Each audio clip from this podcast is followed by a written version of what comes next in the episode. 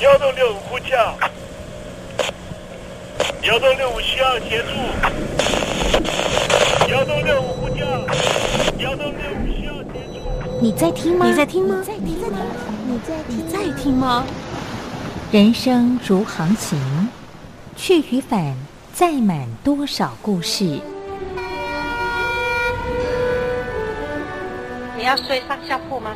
后面这个地方。如果吵得太累的话，三天都没有洗澡，真的很累，地上就躺着就睡了。我有看到我父母亲，我现在是要去看父母亲的状况。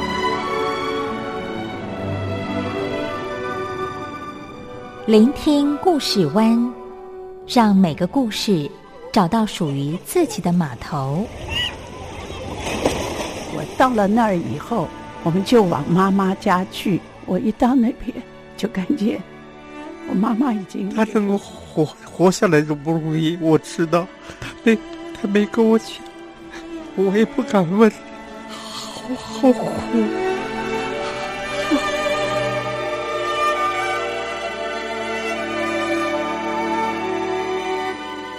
聆听故事湾，聆听故事湾。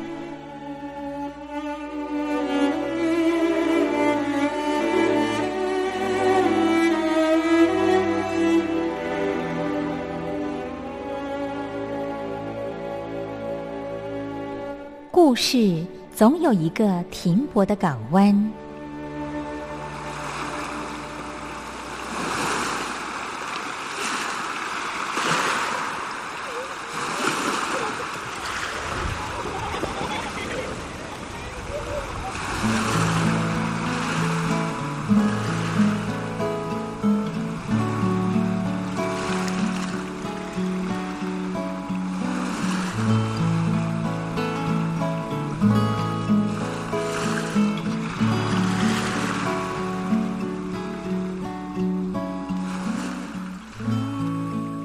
一二三四五六七七六五四三二一，大陆听众朋友您好，我是您的好朋友东山林，在台北问候您。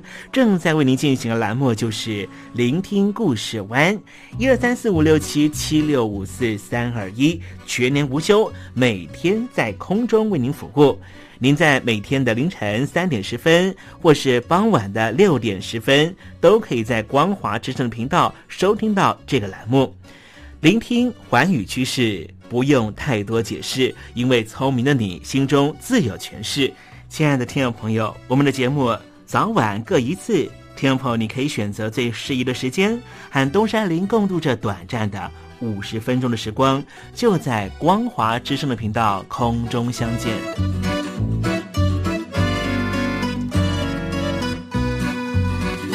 那么，听众朋友，收听、聆听故事湾东山林的节目，到底能够听到什么样的内容呢？尤其啊，我们环宇全世界，焦点放到神州大陆啊，光是整个中国大陆呢，就有将近九千家不同的大大小小的电台了。我们的节目到底有什么不一样的地方呢？嗯，让东山林自吹自擂一下吧。宫中频道何其多，赵钱孙李挺能说。热点平地上直播，仔细听来差不多。直播室外领导多，你说他能怎么说？开场才说茶黑窝，碰上土狼不敢摸。主播低头翻翻稿，导播左右反复搓，想到孩子泪婆娑。好了好了，都别说，且听东山林怎么说。东山林不是红太狼，也不是那喜羊羊，亲亲海上一叶舟，才能自在自在说。客官呐、你拉把椅子随便坐，袒胸露背床上卧，怎么自在怎么做，就当这是自己家，自己家。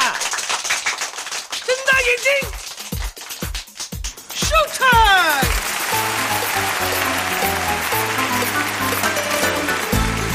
Hello，听众朋友，你好，我是你的好朋友东山林，在台北问候您。正在为您进行的栏目就是《聆听故事湾》啦。为什么节目的开场要这样的隆重呢？因为在凌晨三点钟的时候才进行我们的节目。听众朋友可能正在打瞌睡之中，或是呢在睡梦之中，所以呢要赶快把听众朋友呢让那瞌睡虫踢到九霄云外啦。听众朋友，今天的节目非常的精彩，千万不要错过喽。那么精彩的内容到底包含了什么呢？赶快让东山林为您报告。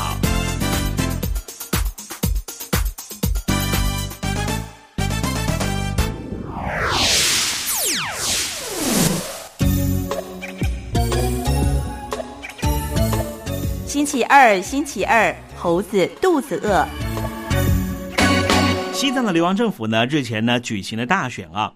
西藏的精神领袖呢，就是达赖喇嘛呢，再次重申啊，他不会寻求西藏的独立哦，希望呢和北京当局呢采取合作的态度，但是呢不愿意被集权的方式来控制啊。那么日前呢，这个达赖喇嘛呢特别和十二位的年轻人进行了视讯会议啊，提及到过去呢和北京当局沟通的细节啊，他就说了说，在一九五四年，当时毛泽东呢曾经提及呢说要让西藏人完完全全的自主自治啊，当时呢让他觉得十分的兴奋啊，甚至呢他都觉得我都想要加入中国共产党啊。达赖喇嘛解释说呢，那时候有振奋的感觉，那是因为深深的感觉到。当时的中国共产党的精神确实是为广大的劳动人民福祉来着想啊！达赖喇嘛说呢，这就像他所说的七十亿人都是一体的理想，基本上是雷同的。达赖喇嘛也重申说呢，他从来没有寻求西藏独立，而是藏族愿意待在中华人民共和国的大家庭里面。所谓的共和是什么？就是要一起合作、联盟的意思。所以呢，我们想要在中华人民共和国的一个联邦的体制里面，达赖喇嘛就说了，西藏的藏族朋友呢是不需要也不希望受到集权体制的掌控，因为这个制度本身就有问题，而且中国人民自己本身也想要更多的自由，不是吗？所以呢，他们所走的是一个中间的道路啊。达赖喇嘛说到：“中国的人民也希望能够自由，也不希望在极度的集权的状态之下。”这个人他所指的，也许就是温家宝。前任的北京国务院的总理温家宝啊，在三月下旬的时候啊，曾经在《澳门导报》上面发表了追忆母亲的长篇连载文章啊。可是呢，这篇文章啊，突然之间呢就被下架了，被要求不准在微信上面分享啊。媒体的转载呢也被删除了。为什么呢？因为呢，文章里面既然提到了我心中的中国应该是一个充满公平正义的国家啊，没想到温家宝的文章都会被习近平所主导的专制的体制给删除掉。你说说看。这样的情况怎么能够让老百姓能够信服？这个制度是一个好的制度呢？也难怪乎呢，达赖喇嘛说呢，我们是希望在中华人民共和国的体制之下，但是不希望受到的是一种集权统治的方式来对待我们这些西藏的朋友啊。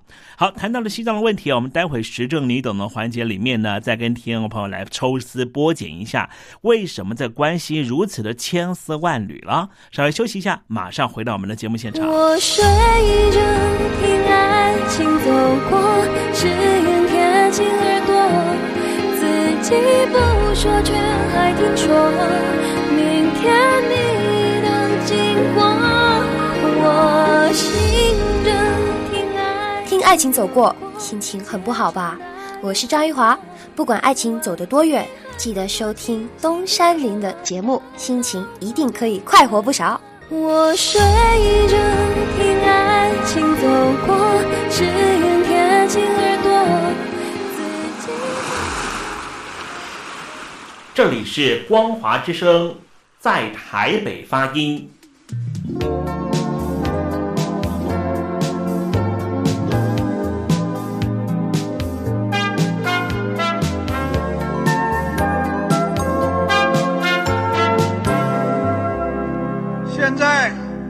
请习近平同志讲话。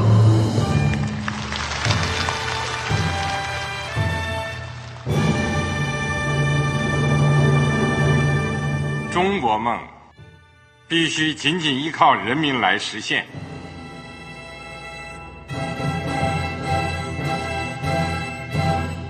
好国民得关心家事国事天下事。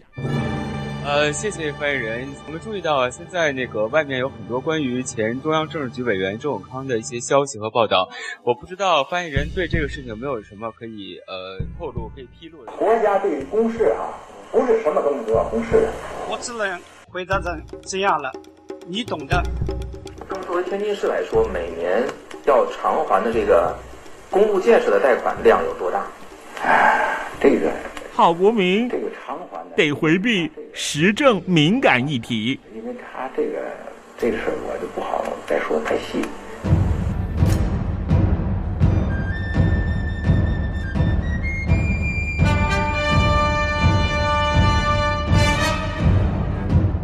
我们要坚持人民当家作主，坚持人民主体地位。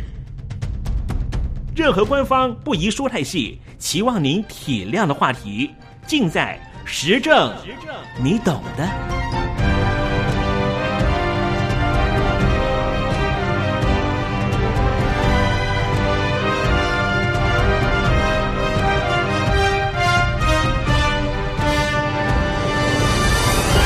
我只能回答这样了，你懂的。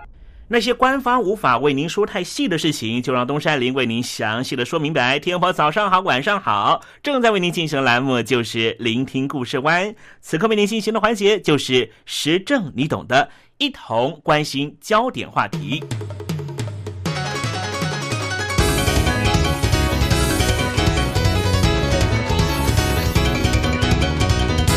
那些官方没法为您说太细的议题，就让东山林为您详尽的说明吧。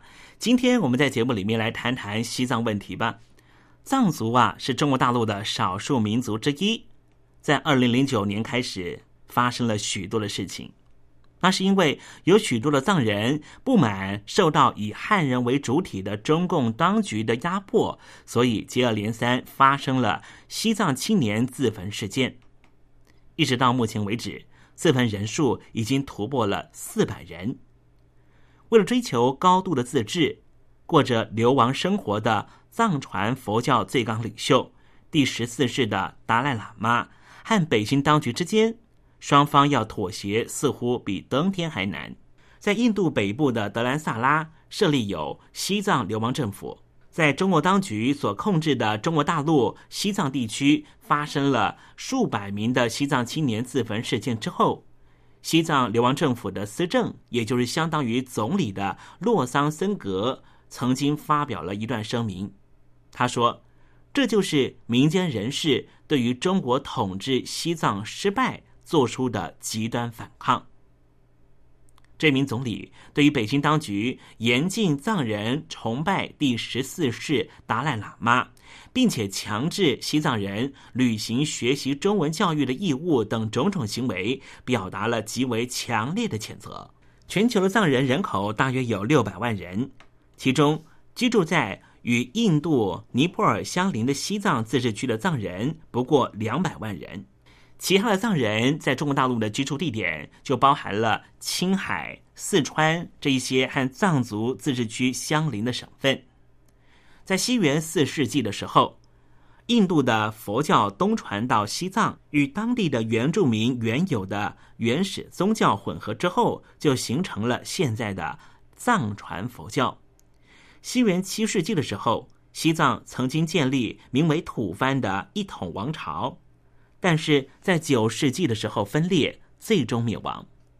此后，西藏时而接受，时而脱离中国大陆的历代王朝的保护，直到十七世纪，黄教的领袖被视为是观音菩萨化身的达赖喇嘛被推崇成为西藏正教的最高领袖，而被视为阿弥陀佛化身的班禅喇嘛则排名第二。中共在一九四九年成立政权之后，立刻派出军队进入西藏。一九五一年与西藏签订协议，将西藏纳入中国的一部分。一开始，第十四世的达赖喇嘛对北京当局对中共抱有好感，但是遭到打压的情况日益严重，他开始心生警惕。僧侣们群情抵抗中共的统治。一九五九年三月，发起了西藏抗暴运动，达赖喇嘛逃到了印度，并且就在印度北部德兰萨拉建立了西藏流亡政府。之后就希望能够追求西藏的独立，直到一九八八年发表宣言，提出了高度自治的中间路线方针。由于他长期贯彻和平非暴力的抗争，使得他在国际上备受推崇，并且在一九八九年获得了诺贝尔和平奖。但是，北京当局的态度似乎没有退让。一九八九年三月。适逢西藏抗暴运动三十周年，西藏爆发了大规模的示威游行活动。听众朋友可别忘了，当时在北京也发生了天安门的抗议活动。北京的前任领导人胡锦涛，在一九八九年三月的时候，担任的是中共西藏自治区党委书记，他就颁布了戒严令。并且用实质的武力镇压了这一起民众的抗议活动。之后，在北京奥运会即将举办的二零零八年三月，西藏又掀起了一场示威抗议。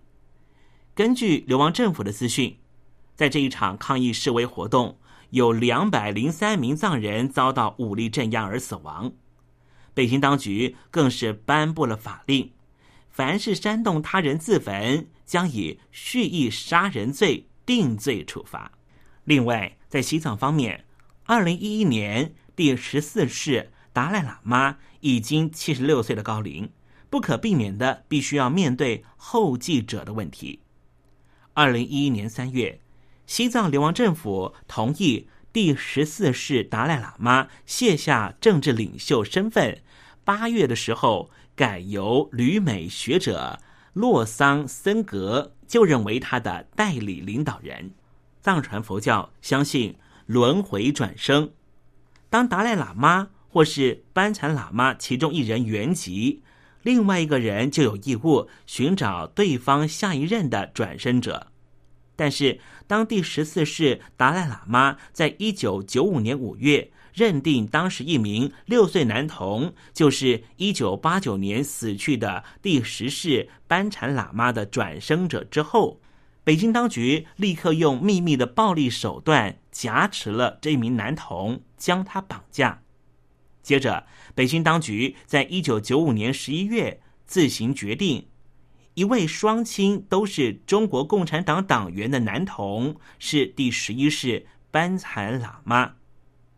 这位第十一世班禅后来待在北京，接受中国共产党的全人教育。可想而知，将来第十四世达赖喇嘛圆寂之后，班禅难保不会选择一位只听从党内意见的男童作为达赖喇嘛的转生者。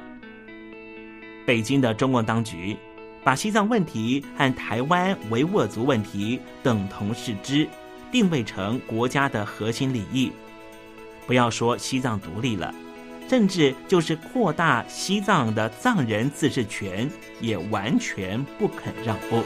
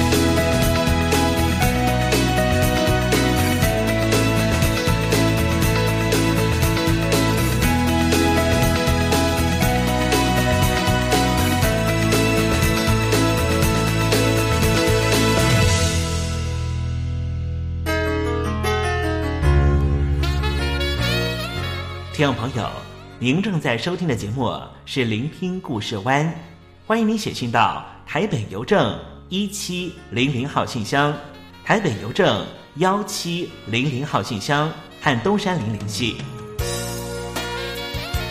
东山林就是东边的山里有只麒麟的东山林。东山林等候您的来信哦。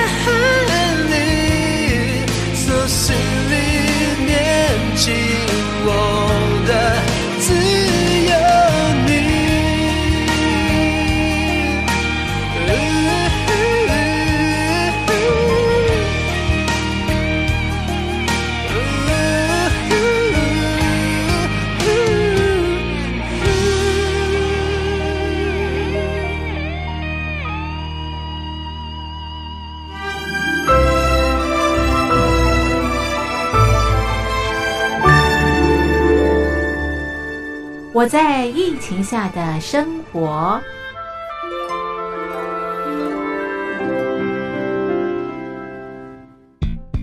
三十六点一度，很健康。COVID-19 新冠肺炎在全球蔓延后，量体温成为日常，走到哪量到哪。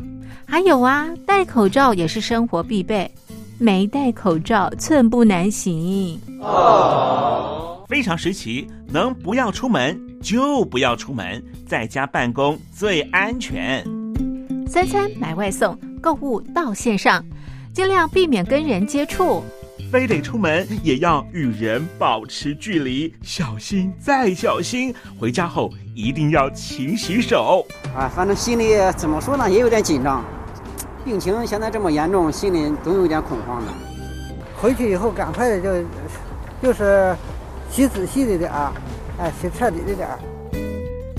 而现在没有健康码、核酸检测，在大陆哪儿都去不了。出国旅游更是想都别想。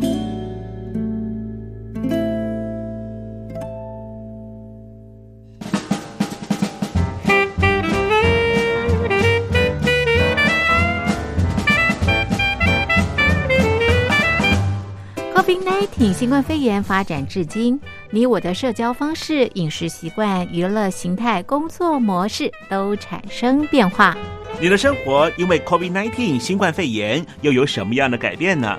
马上写下来，参加征文活动。我在疫情下的生活，就有机会得到短波收音机哦。活动从三月一日进行到五月三十一日。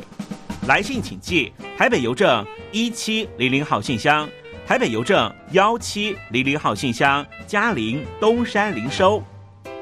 电子邮件请寄 lily 三二九 at ms 四五点 hi.net 点 net，l i l i 三二九 at ms 四五点 hi.net 点 net。我们期待您的来信。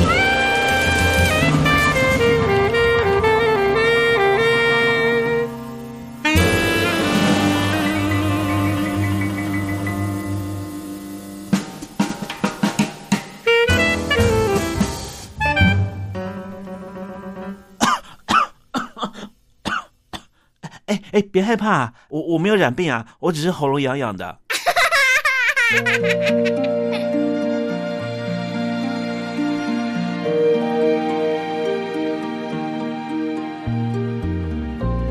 生活当中总有许多令人难忘的好声音。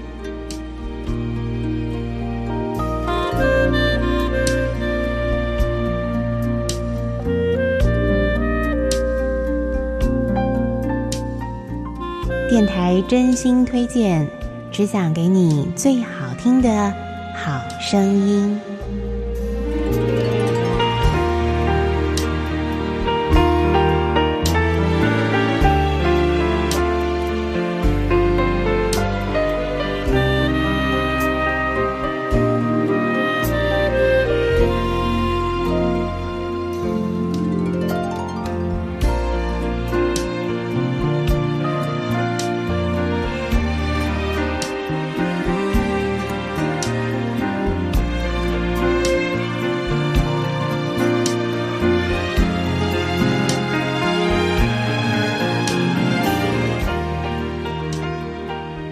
所有的听众朋友再度收听电台推荐好声音。今天节目当中为您推荐的专辑是董运昌的吉他创作演奏专辑《第三十三个街角转弯》。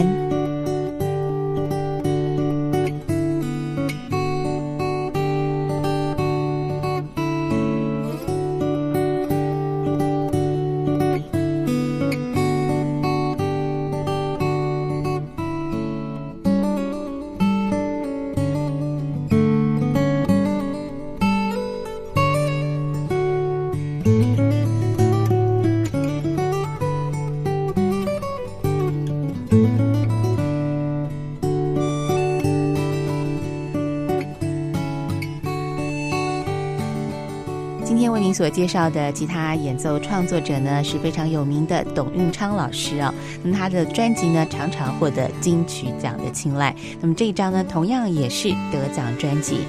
这张第三十三个街角转弯呢，主要是以旅行作为他音乐创作的概念哦。您现在所收听的曲子呢，就是专辑当中的第一首曲子《左岸印象》，描写的就是著名的巴黎塞纳河岸的风光。那么现在呢，就邀请所有听众朋友继续跟着我们董运昌老师呢，一块陶醉在巴黎的左岸风光里。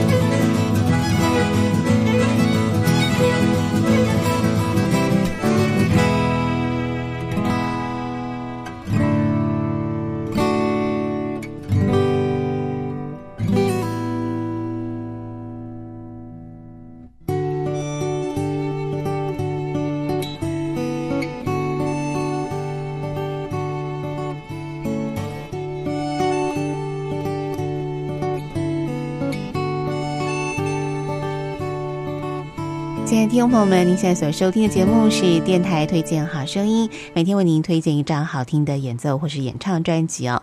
那么今天呢，为您所介绍的是董运昌的吉他创作演奏专辑第三十三个《街角转弯》。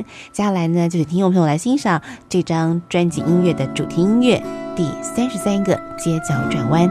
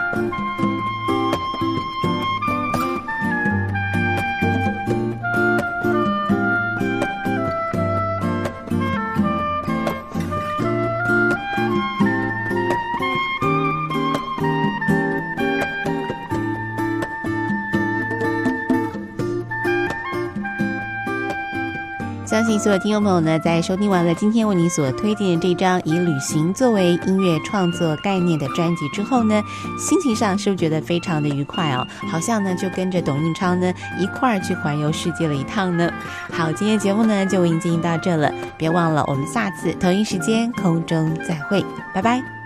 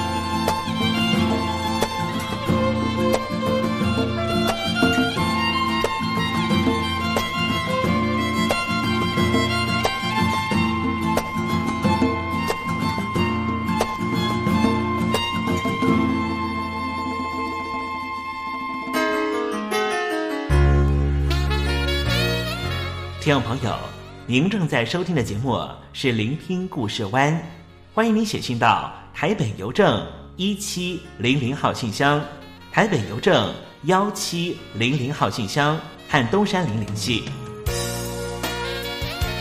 东山林就是东边的山里有只麒麟的东山林，东山林等候您的来信哦。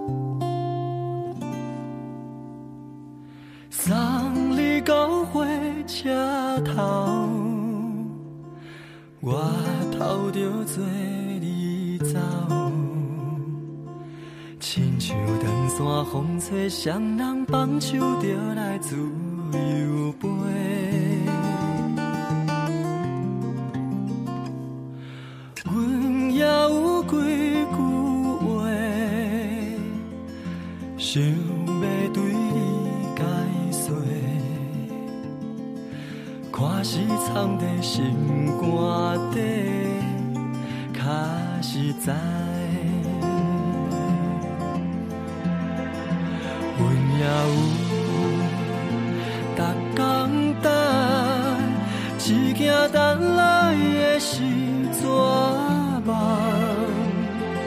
想来想去，袂当辜负着青春梦，青春梦。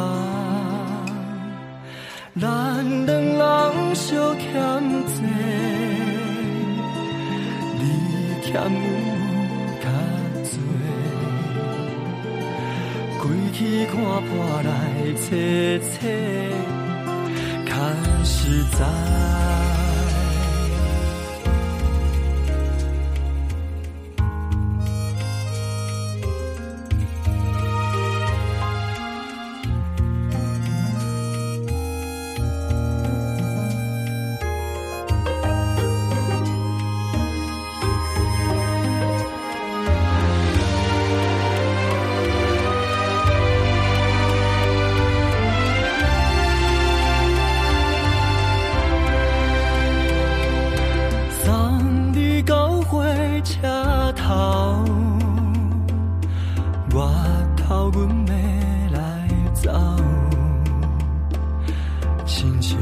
长线风吹，双人放手就爱自由飞。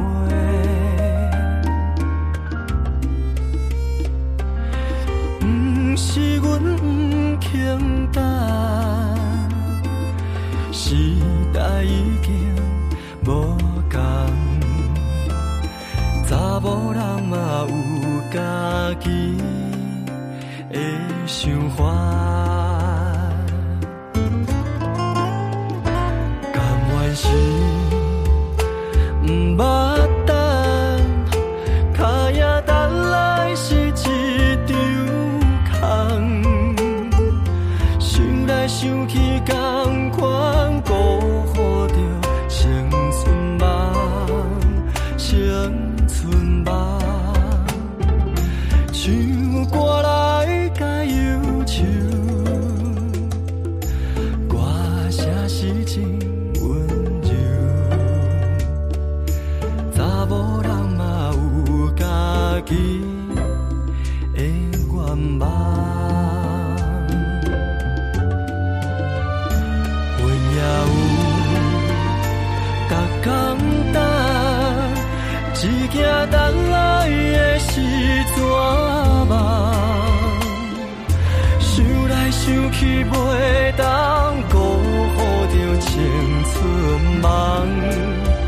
青春梦。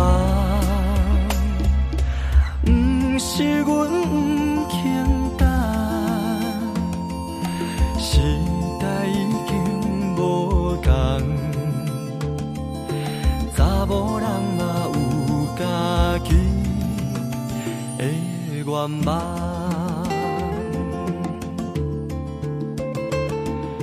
查某人管吗。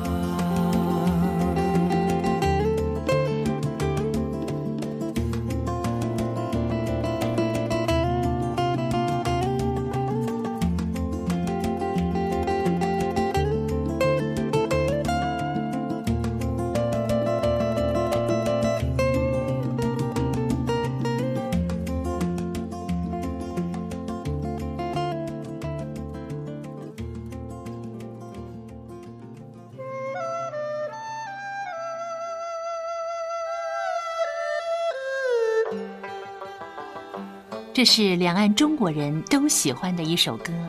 小城故事多，充满喜和乐。如果主持人播错了速度，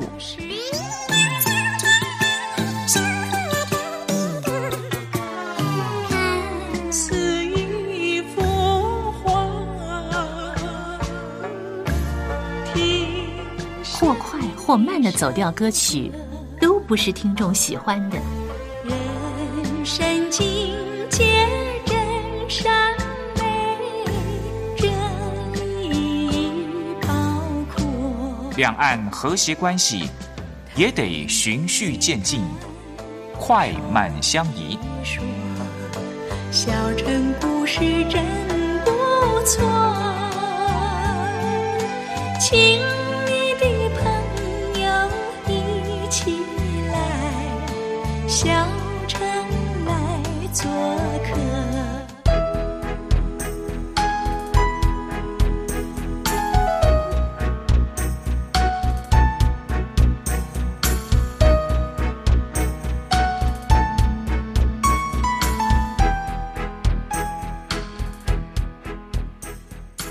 活中少不了知性的真，生活中少不了理性的善，生活中也少不了感性的美。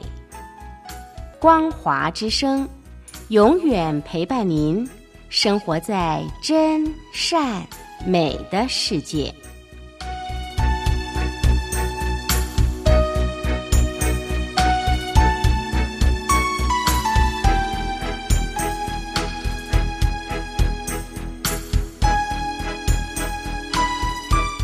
只不过想唱歌给你听，就算没回应，没关系，我会唱完这最后一句。哦我的名字叫做。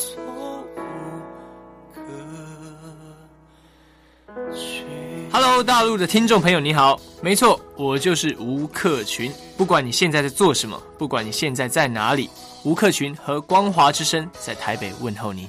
我只不过想唱歌给你听，用尽我全力，一首歌。这里是光华之声。